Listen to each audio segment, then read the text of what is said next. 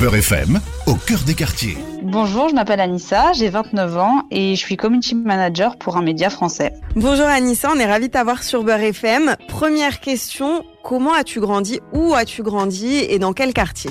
Alors j'ai grandi dans le 92 euh, à Gennevilliers, donc je suis née là-bas et j'ai grandi là-bas, j'ai fait toutes mes études quasiment euh, à Gennevilliers, dans un quartier qui s'appelle le quartier des Grésillons, qui est super agréable et voilà. Quelle enfance tu as eu Est-ce que tu pourrais décrire par exemple ta, ta relation avec tes parents? Est-ce qu'ils te poussaient à travailler bien à l'école ou au contraire, voilà, tu as dû te débrouiller toute seule? J'ai eu des parents qui, ouais, qui m'ont soutenu et qui m'ont encouragé à aller à l'école parce qu'ils n'avaient pas forcément eu cette euh, chance euh, d'avoir euh, l'enseignement gratuit, de pouvoir poursuivre longtemps leurs études. Du coup, ouais, ils m'ont gravement encouragé dans, dans cette voie. Aujourd'hui, euh, tu travailles pour euh, un gros média urbain, tu t'occupes de leurs réseaux sociaux et de leur site internet. Comment tu en es arrivé là aujourd'hui? Bah, j'ai eu la chance de pouvoir euh, entrer dans ce média via le, via le système scolaire. Donc, j'ai choisi de faire de l'alternance pour mes études en, master de communication. J'y suis entrée bah, par la force du travail. En fait, j'ai postulé par moi-même. J'ai essayé vraiment de trouver des pistes pour entrer dans ce milieu parce que c'est un milieu qui m'intéressait. C'était une recherche d'alternance et puis à la suite de ça euh, ça s'est super bien passé avec euh, l'entreprise dans laquelle j'étais. Et force de travail, on m'a gardé dans l'équipe parce que ça se passait bien.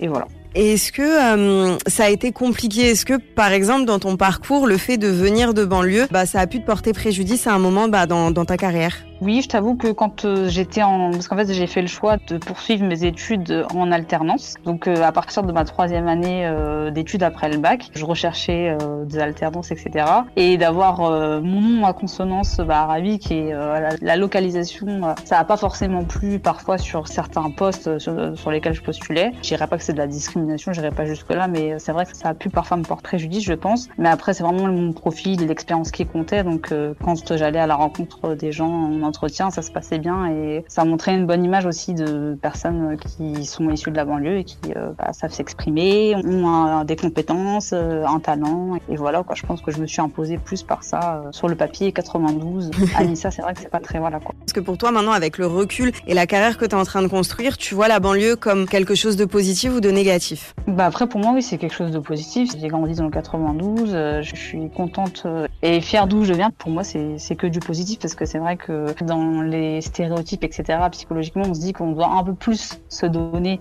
que d'autres personnes qui ont peut-être des aisances ou des facilités. Ou... Après ça, ça reste psychologique je pense et il faut aller au-delà de ça et de toute façon c'est ton expérience, tes compétences qui vont parler d'elles-mêmes. Euh, on va pas se mentir, il y a des discriminations dans ce sens-là, mais mm -hmm pour moi, ça, tant que tu te vends bien et tant que tu es déterminé, bah, tu y arrives. Quoi faut être fier de là d'où l'on vient. Est-ce que tu peux en fait nous, nous, réexpliquer ton métier de CM, de community manager? Alors en fait, euh, community manager, c'est euh, la personne qui va s'occuper des réseaux sociaux euh, d'une entreprise ou d'une marque par exemple, -hmm. et elle va faire en sorte de valoriser les valeurs, euh, les personnalités, les programmes par exemple de l'entreprise ou, de la marque en question à travers tous les réseaux sociaux qu'on connaît, Instagram, Twitter, Facebook, euh, TikTok, créer du contenu.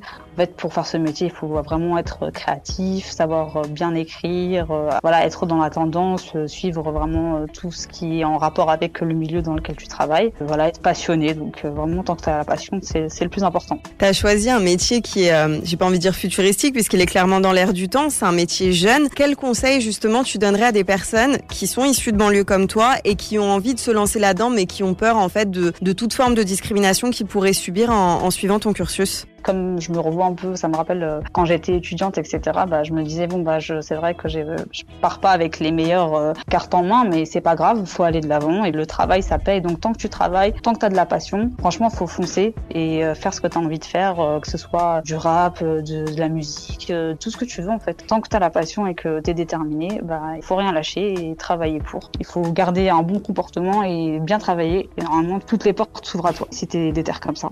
Je te remercie beaucoup Anissa. Merci surtout de la part de, de toute l'équipe de Beurre FM parce que tu as un très beau parcours et on est très contente de t'avoir reçu.